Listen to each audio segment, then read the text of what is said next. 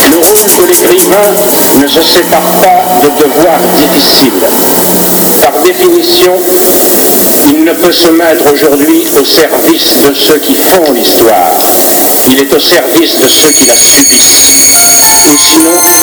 Le voici seul Florence Maville, je suis très heureux de, vous rencontrer à nouveau, cette fois-ci non plus pour évoquer un, roman, vous en, avez, publié trois déjà, mais pour évoquer un recueil de portraits littéraires dont le titre est en français Écrire, c'est comme l'amour, sous-titre Portrait littéraire, mais dont le titre anglais était différent. Il parlait, il évoquait euh, Literary Miniatures. Alors pourquoi avoir changer ou adapter à ce point le, titre pour la version française Oui, euh, bizarrement, ce livre est, alors que les portraits ont été écrits en français, ce livre est d'abord paru en anglais, euh, aux États-Unis, en Angleterre et en Inde. Et euh, pour cette édition en anglais, les anglophones avaient été frappés par le fait que nous, nos formats dans la presse sont souvent petits eux, il leur arrive de faire des choses vraiment au long cours, regardez euh, dans le New Yorker. Et, moi, s'il leur semblait qu'une page dans le monde, chaque semaine ou chaque deux semaines, euh, pour nous, ça nous semble beaucoup une page, et pour eux, ça leur semblait petit. Et alors, euh, moi, ça m'évoquait des compressions à la César, vous voyez, je rencontre quelqu'un et puis j'essaye de, tirer un fil et, de, ramasser tout ça autour de quelque chose de très dense.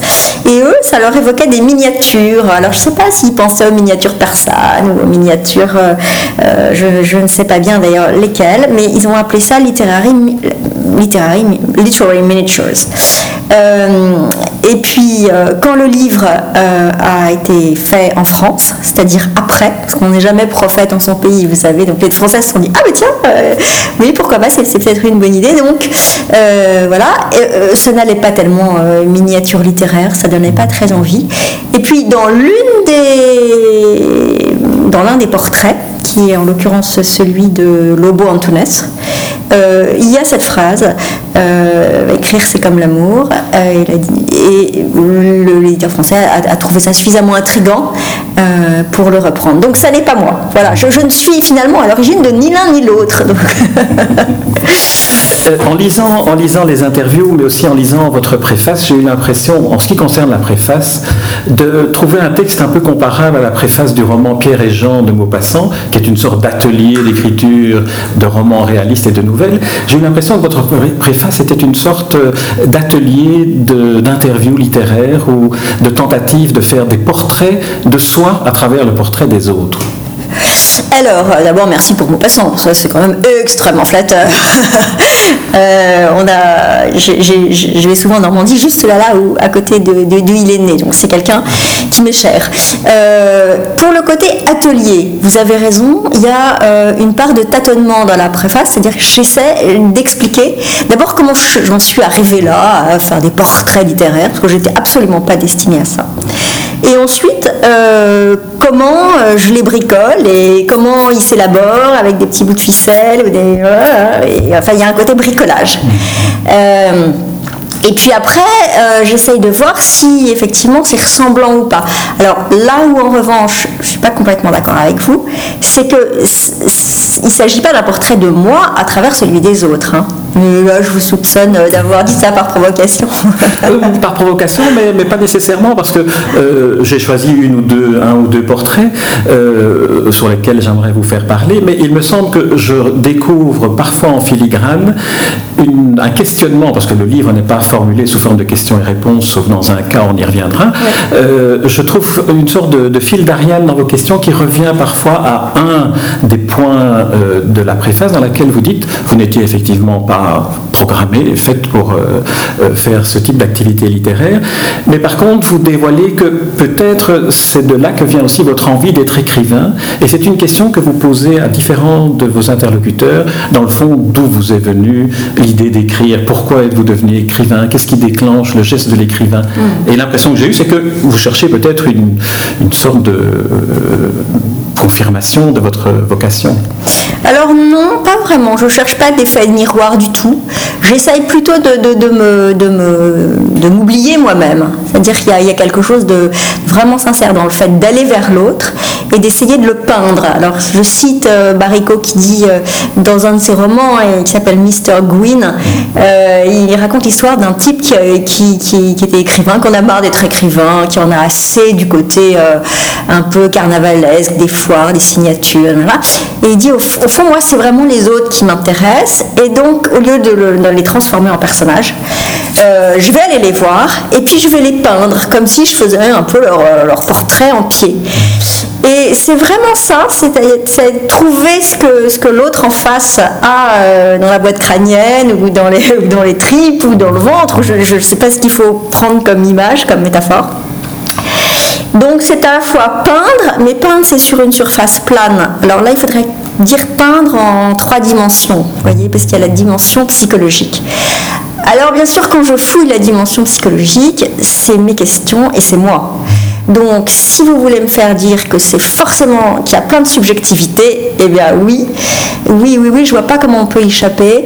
Et si vous voulez me faire dire qu'ensuite chaque mot que j'écris est teinté d'autobiographie, euh, beaucoup d'écrivains le, disent. Hein. Colum McCann, je l'ai vu encore il n'y a pas tellement longtemps, il m'a dit ça. Chaque mot est autobiographique.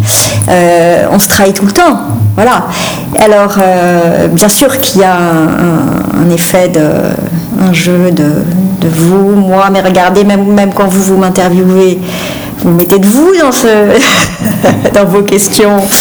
Nous sommes un peu alternativement euh, l'arroseur arrosé et l'arrosé arroseur. Donc, euh, euh, une, autre, une autre question, pas question, impression que j'aurais voulu vous, vous soumettre, c'est à partir du moment où vous rencontrez un écrivain et puis vous, en, vous réécrivez l'interview, vous vous trouvez devant un, un exercice littéraire qui est différent de celui de l'interview que nous faisons maintenant, où tout ce que vous dites sera entendu et toutes mes questions seront, resteront formulées comme j'essaye de, les formuler.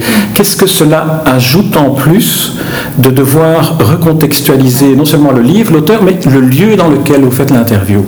Oui, oui, ça c'est vraiment une question, euh, je trouve intéressante, parce que ça veut dire que euh, on fait un pas de côté par rapport aux simples questions-réponses. Le question-réponse, c'est un peu comme... Euh, je sais pas moi, euh, euh, comme un, historien euh, est témoin d'une scène et voilà, il va la relater fait par fait.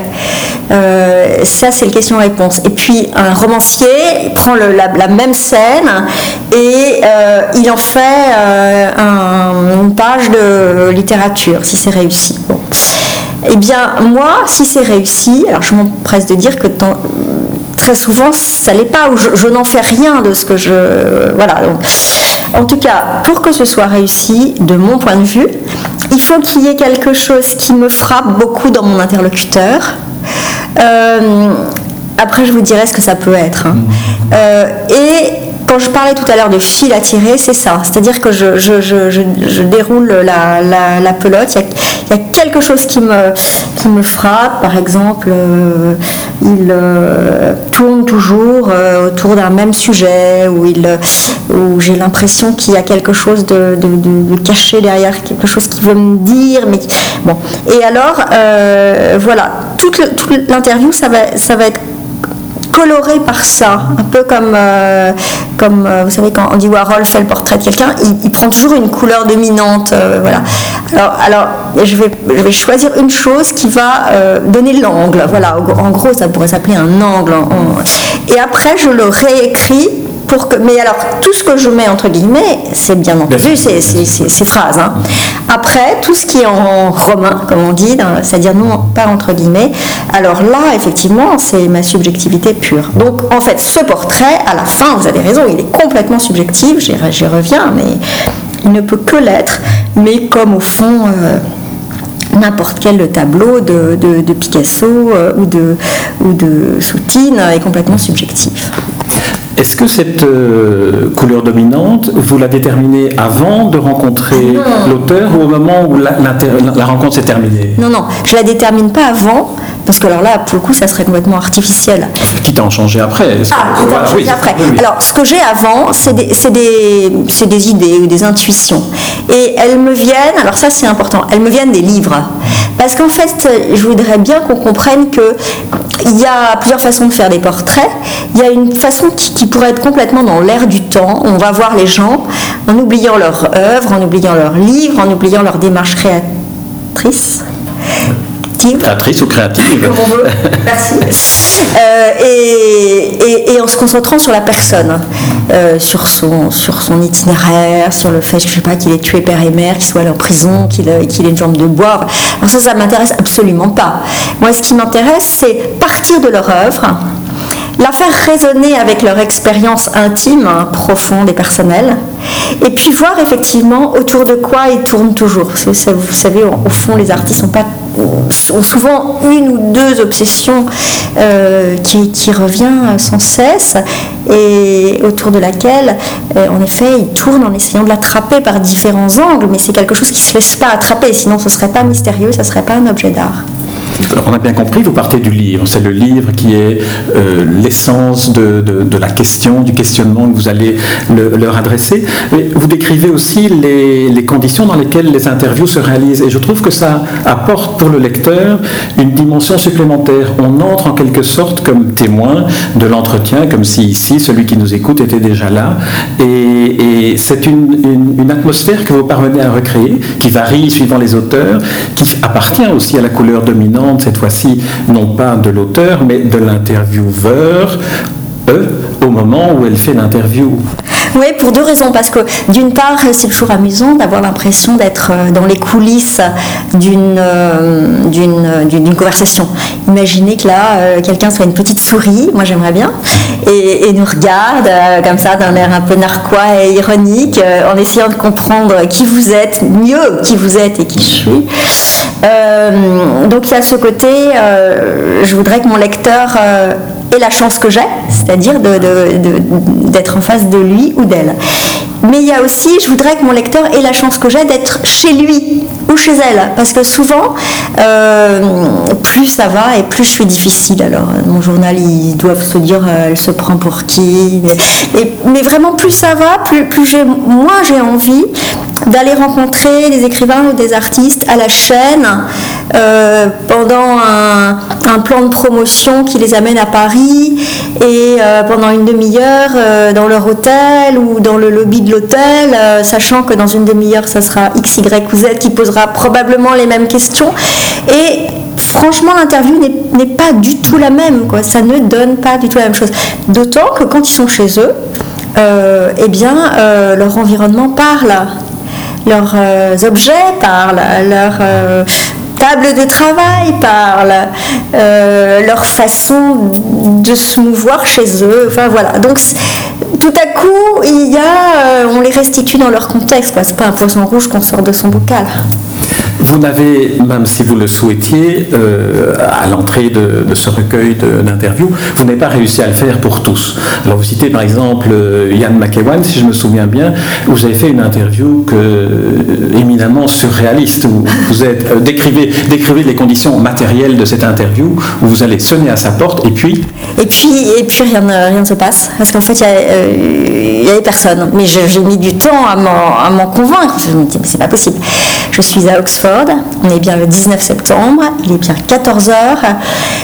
Euh, Gallimard m'a bien tout confirmé encore hier, et donc il est forcément là.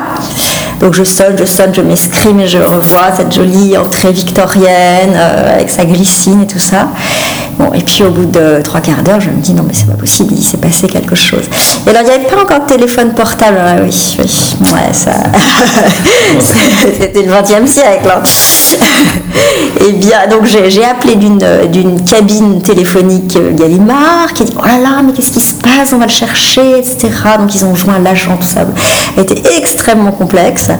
Et finalement, je vous passe les détails, mais j'ai réussi à l'avoir au, bout du fil. Il était à Londres, je crois qu'il était en train de divorcer et qu'il a vu qu'il était en pleine euh, bouillonnement émotif et je n'en veux pas une seconde. Mais en tout cas, il était à Londres, il avait complètement oublié.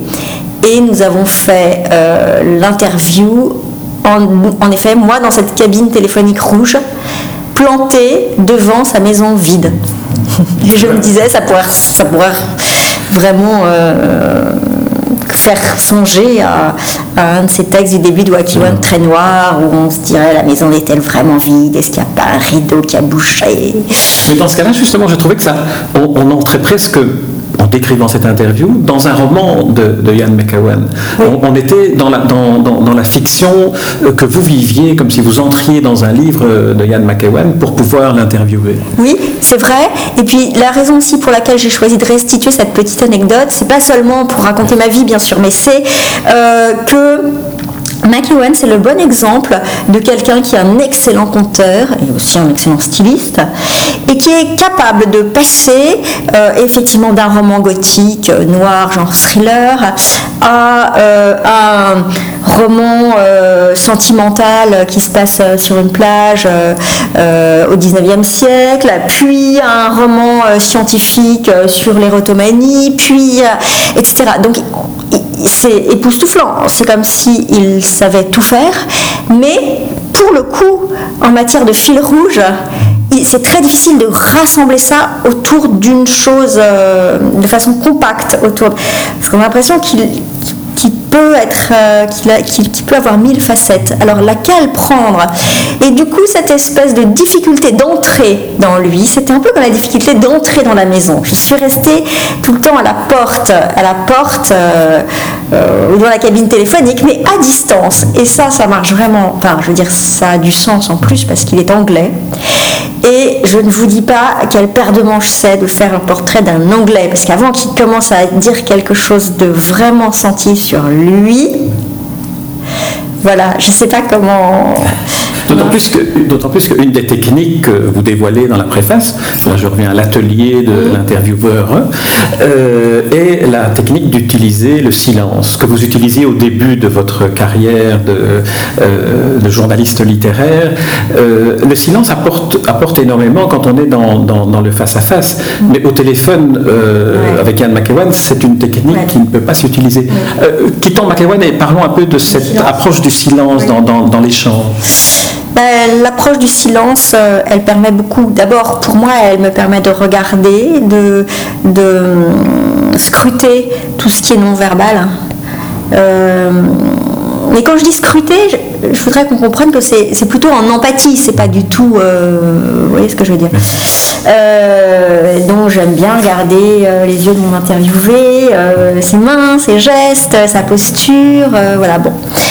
Euh, et lui, alors c'est en fait surtout ça qui est important, c'est quand même ce que ça lui apporte à lui, c'est que euh, j'ai remarqué que beaucoup d'intervieweurs, c'est sûrement plus en travers du début, hein, et moi j'étais comme ça, et comme tout le monde, euh, c'est qu'on a peur du silence, on a peur des blancs, on a peur de paraître bête en n'ayant rien à dire, on est comme la nature qui a horreur du vide.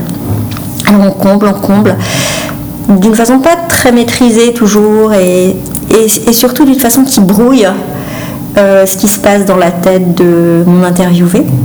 Alors que je me suis aperçue que si je lui laissais le temps, euh, non seulement il n'est pas en train de se dire bah, pourquoi elle me dit plus rien, mais euh, vous voyez c'est rigolo parce que là le débit se ralentit. mais sa pensée continue à cheminer souvent. C'est-à-dire il est toujours lancé sur la question d'avant. Ou alors euh, il a euh, surfé sur une idée voisine qu'il a amené vers une autre idée connexe, etc. Et euh, de fil en aiguille, il s'est sûrement rapproché de ce qui lui tient vraiment à cœur, c'est-à-dire ce vers quoi j'ai envie de m'approcher moi. Voilà. Et donc, quand on laisse du temps et que ça sédimente, la probabilité augmente que ils finissent par vous dire quelque chose de différent ou par vous mettre sur une voie euh, nouvelle ou par vous ouvrir un tout petit bout de porte ou de lucarne qui va vous faire dire tiens, tiens, j'avais pas pensé à ça ou voilà. Et moi j'aime bien je n'ai pas prolongé le silence parce qu'en radio le silence est, beaucoup, plus, beaucoup plus compliqué. Euh, il y a un autre élément sur lequel j'aimerais, avant qu'on entre dans quelques-uns des portraits euh, qui composent euh, Écrire, c'est comme l'amour, le fait que pour beaucoup d'interviews, vous ne les fassiez pas en français, mais dans une autre langue, l'anglais j'imagine, ou l'espagnol, je ne sais pas si vous parlez l'espagnol pour certains, euh, je, me dis, il y a aussi un autre passage de, euh, dans le dialogue avec un auteur, le fait d'avoir la courtoisie de parler dans sa langue, mais ensuite vous devez retranscrire dans la langue de vos lecteurs, le français. Qu'est-ce qui, qu'est-ce qui évolue dans, ce, dans ces passages d'une langue à l'autre? Bah ça c'est la problématique de la traduction, j'imagine. Donc moi j'essaye de la, de la euh, rendre la plus, la plus fidèle possible. Euh, parfois j'interprète un peu et souvent, c'est là qu'on me dit Ah, mais vous avez très très bien compris. Alors qu'il n'a pas exactement dit ça, mais euh, bon, là, ça c'est quand c'est réussi et quand il y a de l'empathie. Effectivement, quand j'ai l'impression qu'effectivement je peux me mettre à sa place et, j'ai à peu près compris ce qu'il ce qu'il voulait me dire. Sinon, euh, le fait de les interroger dans une autre langue, c'est à la fois euh, un facteur de enfin une contrainte, hein, parce que peut-être que c'est effectivement moins spontané, mais aussi une libération. Parce que je ne sais pas pourquoi, mais quand on est dans sa propre langue, par exemple, si vous, est-ce que vous avez déjà essayé de faire la cour à une femme dans une autre langue? Ou de... ou même de faire l'amour dans une autre langue. Mais je vous assure, on ne dit pas du tout les mêmes choses et on est complètement libéré. Alors peut-être que ça m'aide à, m'approcher d'eux davantage.